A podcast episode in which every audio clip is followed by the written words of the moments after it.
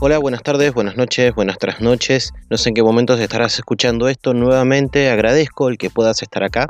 Y te comento de que esta es la segunda parte de la entrevista que tuvimos con Ricardo Miranda, productor y también director de TV en Ascenso. Empezamos con la intro.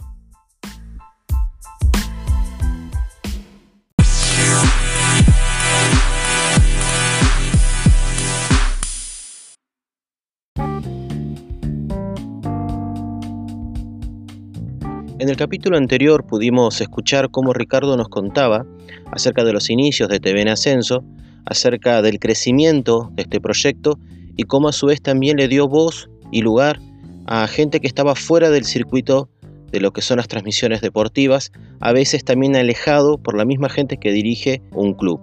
En esta parte del podcast vas a escuchar la segunda parte, cómo este pequeño emprendimiento se convirtió en algo más fuerte, le pudo ganar no tan solo el espacio, sino también el rating a productoras más grandes como TV, saliendo en paralelo, también lo va a explicar, cómo puede continuar este tipo de proyectos luego de este evento que estamos pasando ahora, si es que inicia el fútbol, y cuál es el deseo y cuál es la premisa para todos aquellos que quieran empezar con las transmisiones en vivo. Continuamos. Y con el tema de buscar, salir a buscar este tipo de oportunidades. ¿Alguna vez ya dijiste que, bueno, empezaste con fútbol, también hiciste básquet, seguramente habrás hecho algún otro deporte, pero una, un evento en particular, capaz que no relatando, haciendo técnica, llevando los equipos, de que te ven ascenso o la productora que ustedes manejan eh, le haya ganado un poquito de espacio, terreno o en calidad de transmisión a un equipo más profesional, una productora de gente que se dedica 100% a hacer transmisiones televisivas? Sí, bueno, ahí en el caso de Ver a un País. Eh, Ver a un País, por ejemplo, hay otra transmisión que también se pasó al streaming y contrató los servicios de TNT Sports. Y siempre hemos estado humildemente, y aparte la preferencia del público lo pueden contrastar, eh, en calidad de imagen y sonido hemos estado arriba de una productora de TNT Sports. Pero también esta cuestión de que todos los clubes puedan tener sus transmisiones, hay momentos de transmisiones que son muy dificultosos. Y hay muchos, hay pequeñas productoras como TV en Ascenso, que también hacen otras transmisiones por ahí para otros equipos. En este son colegas, uno lo conoce de la cancha, uno pasamos y transitamos el mismo barro, y como colegas uno trata de darle siempre un soporte, una mano en momentos que a veces se puede complicar cada vez que hay un partido importante que va a tener mucha afluencia del público, estas transmisiones en streaming pueden verse afectadas en la cantidad de internet que tienen para llevar su imagen. ¿Por qué? Porque hay mucha gente utilizando las mismas celdas, que son el público que está ahí.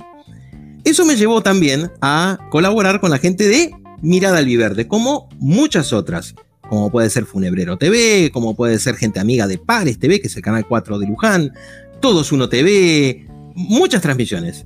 Eh, voy a dejar a alguien afuera, quiero decirle a todos. Merlo viaja en avión, por ejemplo, son los nombres que tienen estas transmisiones. Bueno, con Mirada Verde dio la casualidad que Excursionistas, el equipo que ellos cubren, iba a estar en una instancia final definitoria.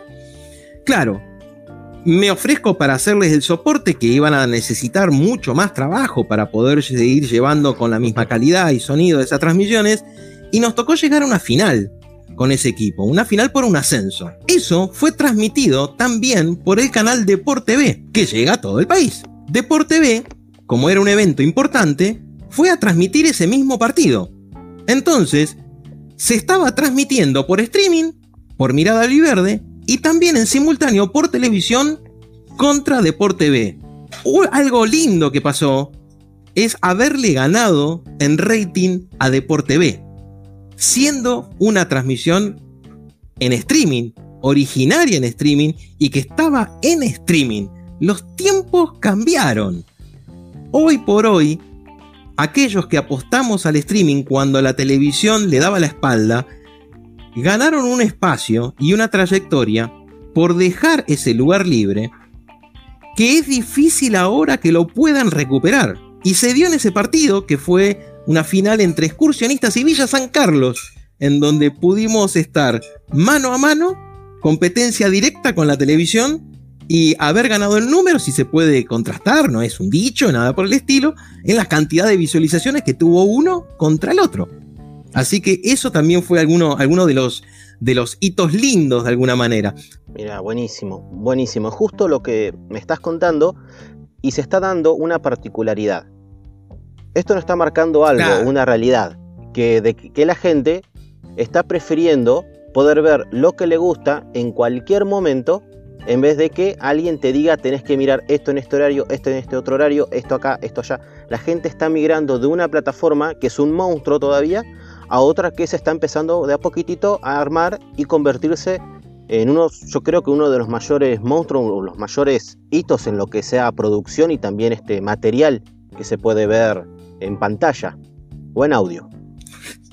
Claro, a ver, mucha gente lo compara con eh, lo que fue la transición de la radio a la televisión. Es verdad. A ver, la radio nunca desapareció y tiene su nicho, pero evidentemente dejó de ser el número uno. La televisión poco a poco fue ganando ese espacio.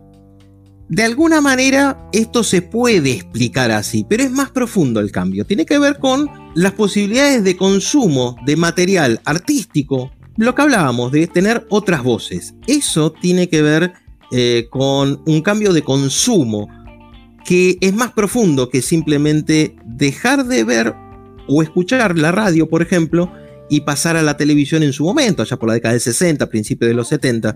Es más profundo el cambio, es más un cambio social. Pero el streaming, la posibilidad de Internet, hace que por lo menos en parte haya más voces. O sea que si un grupo de los exitosos o de los que tienen más rating dice que el día está lindo cuando en realidad está lloviendo y hay viento, tal vez se pueda escuchar a alguien que esté diciendo que está lloviendo y hay viento. Entonces, esa cantidad de medios a través de que es muy barato, entre comillas, poder hacer periodismo o poder transmitir un espectáculo o poder expresarse, que da la posibilidad de que muchos se expresen. Ese cambio de consumo es interesante. Luego viene otro tema más profundo que también se transforma en que existen algunas burbujas. Gente que queda atrapada en algunas burbujas de información, de espectáculo, lo que es visto, lo que no es visto, pero por lo pronto está la posibilidad de que la gente se pueda informar en otros medios. Antes directamente no existía. No, sí, es, es tremendo. Es más, yo me, yo me la juego y creo de que seguramente muchas de las personas que miraron un partido de Vera, de San Martín de Bursaco, del Porvenir, de, los muchachos de Mirada al Viverde y demás, eh, seguramente lo, lo, habrán hecho desde un celular, capaz en el trabajo, yendo, yendo al trabajo o escondido en algún lugar justo porque la, situación no permitía de que estés mirando en el tele el partido y te medio que te fondeaste con el celular para poder engancharte a la transmisión. ¿Pasó eso en algún momento? Sí, eso pasa habitualmente, nos llegan mensajes de toda clase y tipo. Lo que pasa que, a ver, ya, a ver, veamos desde el aspecto técnico. La televisión, eh, difícil poder verla mientras estás en el colectivo, mientras estás en el trabajo, mientras estás eh, esperando el colectivo, o mientras estás caminando hacia el almacén, o porque te tocó estar en un, no sé, en una reunión familiar. Eh, claro, a ver, la televisión es un aparato grandote, existe uno solo, comúnmente, y no lo podés transportar a todas partes, ni poder tener señal en todas partes.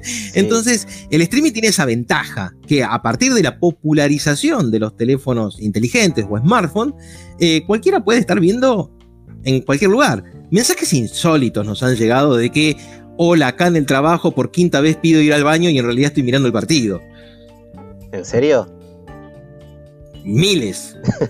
Acá, en el tren desde La Plata a Buenos Aires mirando el partido, se, claro, la persona, a ella se le cortaba, la persona se le, entrecortaba, pero él iba siguiendo el partido, claro, imagínate, en un tren, 60 kilómetros por hora va pasando y cambiando de celdas a cada rato, haciendo una distancia de 60 kilómetros para trasladarse, pero el tipo miraba su partido, ¿eh? y por ahí gritaba en el medio del tren, gol. Claro, y mundo mirando, diciendo que le pasa a este loco. Y estaba mirando el partido. Y así hay muchísimas este, anécdotas de gente mirando el partido en cualquier lado, en cualquier lugar, eh, y siguiendo un espectáculo, el interés. Es, ahí tiene una ventaja enorme, más allá de, de las calidades como plataforma en sí tiene una ventaja enorme y aparte la posibilidad de verlo desde cualquier lado. Una cosa que llama muchísimo la atención es desde los lugares donde ven. Es muy habitual aproximadamente el 15-20% mira desde el exterior. Ver un partido que en el informe de YouTube te dice que el que estuvo mirando vive en Rusia, o en Estados Unidos, o en España, o en Mozambique, estamos hablando de que tal vez sea un hincha o alguien que le interese este espectáculo que está viviendo en Rusia. Claro, la televisión nunca lo hubiera visto. No. Es como si no existiera. Y se dio la oportunidad de poder verlo y hay muchísimos, por lo menos, y estos clubes que por ahí parecen de barrio y nada más, y que otro alcance no tendrían, bueno, por lo menos un 15% de la audiencia habitual está fuera del país. Sí, es, eh, a ver, es impresionante lo que podés llegar con el streaming y la portabilidad ante todo, yo creo que hace de que sea una herramienta al alcance de muchísimas personas y a través eh, de los medios mm, partidarios y no partidarios y de la cantidad de voces que hay que se pueden escuchar, eh, hace de que la gente pueda buscar lo que quiere ver, poder seguir los, los colores que llevan del corazón, su club, el deporte que le gusta sin la necesidad de estar este, esperando que alguno de estos monstruos televisivos grandes se sienten a tratar de ver, eh, darle la mirada a algo que siempre funcionó. El fútbol, el deporte en sí en Argentina es muy deportiva, tenés deporte en todas partes. Pasa que bueno, las luces están sobre unos pocos y sobre unas pocas voces. Y las posibilidades del streaming, de la internet, hacen que este tipo de medios sean mucho más democráticos. O sea, que vos escuches lo que realmente pasa y no lo que un medio televisivo o a veces una empresa que está detrás, comercial o no comercial, quiera que escuches eh, o que quiera que veas. Ante los cambios, Ricardo, que se están dando en la actualidad, ¿cómo verías vos el futuro del streaming y de tu proyecto o de tu productora TV en Ascenso?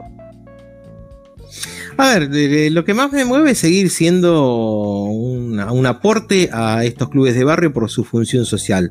Que la recuperen, que la tengan, que la desarrollen, porque, a ver, todo el mundo se queja de todo, pero yo a veces pregunto, ¿qué haces vos individualmente? Vos me refiero a todos. ¿Qué hace cada uno? ¿Qué hago yo para cambiar esa realidad si es que no nos gusta?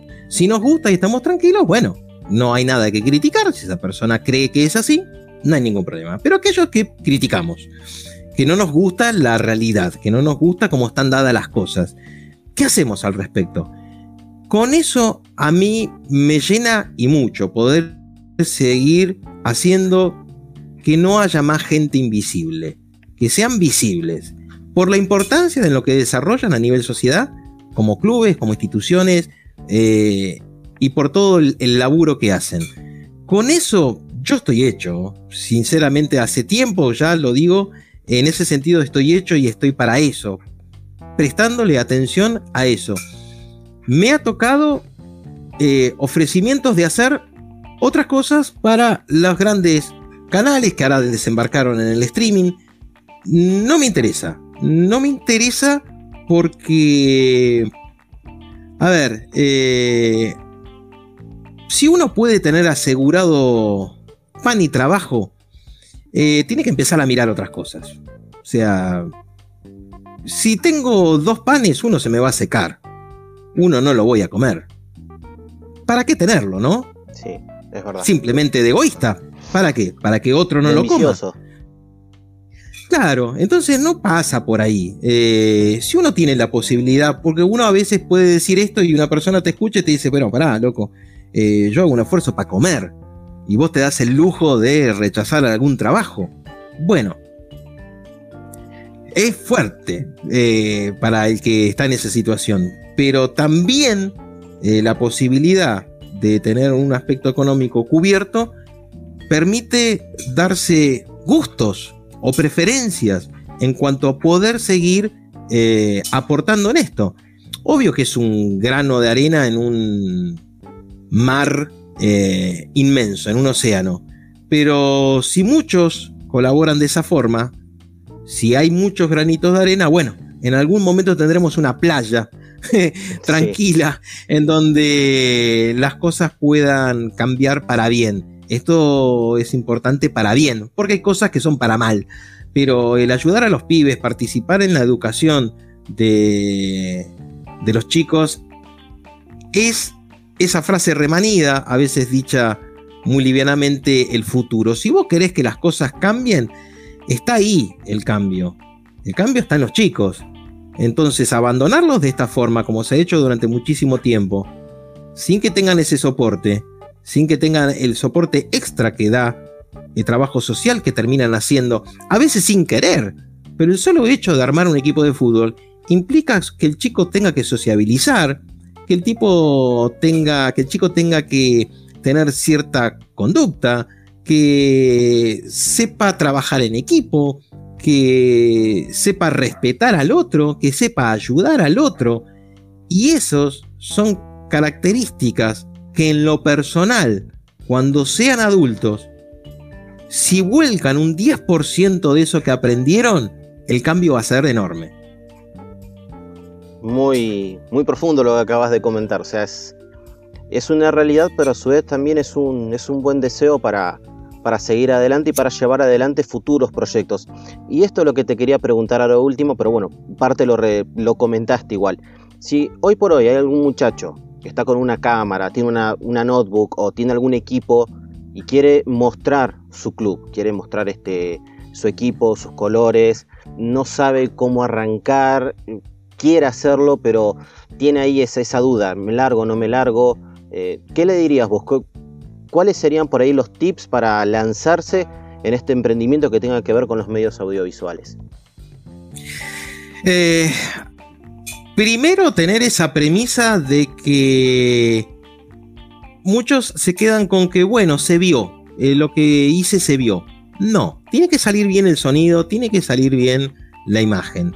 Tiene que parecer, como dijiste vos en un momento, que si uno no se da cuenta o no ve lo que está pasando atrás de cámara de estas transmisiones en streaming, jamás imaginaría las condiciones terribles en las cuales están trabajando.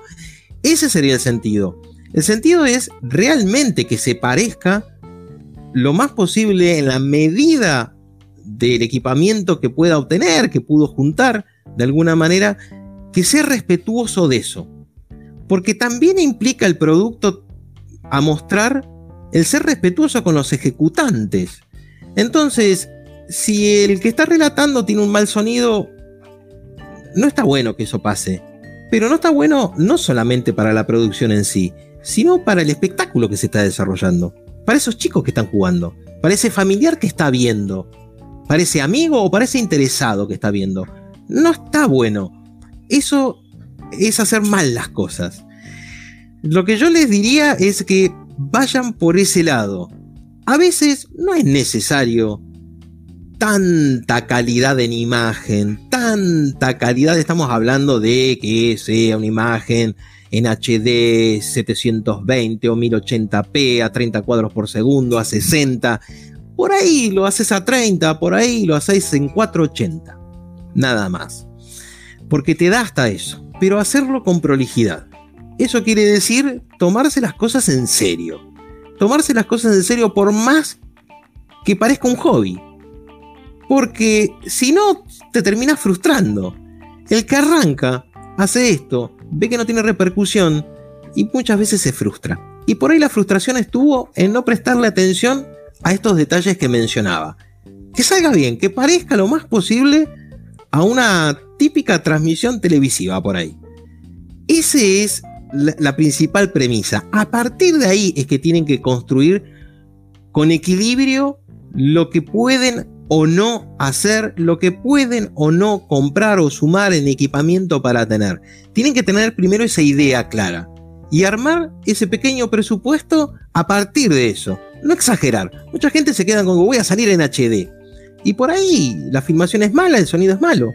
¿Y para qué gastaste tanto en HD si pudieras o necesitarías haber gastado en otras cosas para que salga, por ejemplo, la imagen estabilizada, que haya podido tomar todas las partes del juego y que el sonido no tenga ruidos y que la voz se escuche bien. Por ahí es más importante arrancar teniendo eso en claro. ¿Hasta dónde da mi presupuesto? Haciendo las cosas prolijas. Que es diferente que pensar hasta dónde da mi presupuesto en poner una imagen que diga HD no es lo mismo. Bueno, la verdad este, disfrutamos muchísimo de tu visita acá en el podcast. Es muy bueno poder haber conversado contigo y desde ya muchísimas gracias por la entrevista y por todo lo que nos, has contado. Eh, a veces uno no ve el esfuerzo que hay detrás de estos emprendimientos, pero como comentaste recién, trascienden más allá de las fronteras del país inclusive conectan a un montón de personas con los sentimientos de los colores que llevan el corazón y también el deporte que tanto ama y tanto le gusta. Ricardo, muchísimas gracias por la entrevista y bueno, esperemos tenerte próximamente aquí en una transmisión más de, este podcast que es sin ideas, pero una en concreto, que en este caso tu idea en concreto es poder llevar una transmisión prolija, nítida, limpia a un montón de, de espectadores que quieren ver al club de sus amores y al club de barrio. Sí, e incluso llegar hasta Pico Truncado desde Buenos Aires, ¿o no? Obviamente, obviamente. Ahí cuando se reactive de vuelta la, el, digamos el fútbol, cuando se reactive el fútbol, voy a estar ahí presente, gritando los goles del Porto y, sufriendo cada vez que, no, no haya que ganar. Este, este es, justamente el tuyo, es un gran ejemplo, ¿eh? Eh, es un gran ejemplo de lo que uno quiere provocar. Por eso eh, te agradezco por el, el, tiempo y el espacio, pero además te agradezco por esa intención original, porque de alguna manera uno dice que es lo que por ahí más te ha gustado, las satisfacciones que has tenido en el laburo. Esta, vos sos una de ellas. Provocar que alguien venciera la timidez y escribiera en un chat donde todo el mundo está diciendo barbaridades de lo que pasa en el partido y que tuviera esa iniciativa y que ahora, por ejemplo, esto ya lo está plasmando en estos podcasts, eso también, esto también es, es parte de, esa sumatoria de, satisfacciones que uno ha tenido en la carrera. Poder generar que otra gente también este, se anime, aunque sea en pico truncado, ¿eh? al ladito de la capital del viento, pero también ¿eh? con mucho viento como siempre. Ricardo, muchísimas gracias nuevamente y esperamos que tengas sigas con el proyecto y que puedas continuar con las transmisiones deportivas. Abrazo grande, abrazo, abrazo con viento de acá del sur, con frío porque ya están llegando las primeras heladas. Y nuevamente agradecerte y también extenderle un gran abrazo, un gran saludo a todos, a todos los trabajadores detrás de cámara y también relatores de todos los partidos y de todas las producciones que hace TV en Ascenso.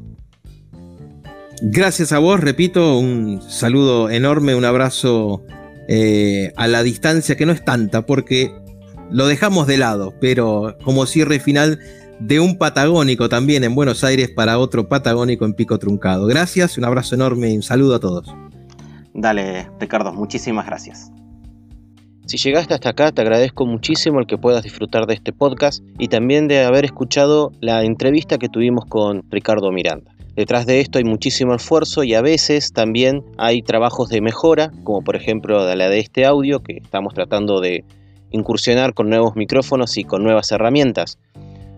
Como lo dijo Ricardo, siempre tenemos elementos en nuestras casas, cosas que nos pueden ayudar para hacer una transmisión en vivo. No hace falta tener lo último, lo mejor, la Ultra KHD, no hace falta. En realidad, mientras salga prolijo y lo puedas escuchar y lo puedas ver, eso es lo importante. Ricardo Miranda inició desde muy abajo, con una producción que empezó siguiendo un amigo, luego esto creció y vemos el mensaje que nos deja de que podamos animarnos a hacer cosas. Yo te invito a que hagas cosas y esta entrevista que acabas de escuchar también la hicimos a través de una aplicación que se llama Discord, que la podés tener en tu celular y podés comunicarte con una persona y tener una entrevista con una conexión a internet básica que podés tener en tu casa o en tu celular en cualquier lado. La portabilidad siempre es lo más importante y siempre es lo mejor para poder llegar más lejos. Abrazo muy grande, nos vemos la próxima transmisión. Soy Ezequiel Álvarez y esto es Sin Ideas pero una en concreto. Serte de ayuda y que puedas disfrutar de escuchar algo que te sea edificante. Abrazo muy grande, nos vemos la próxima. Éxitos.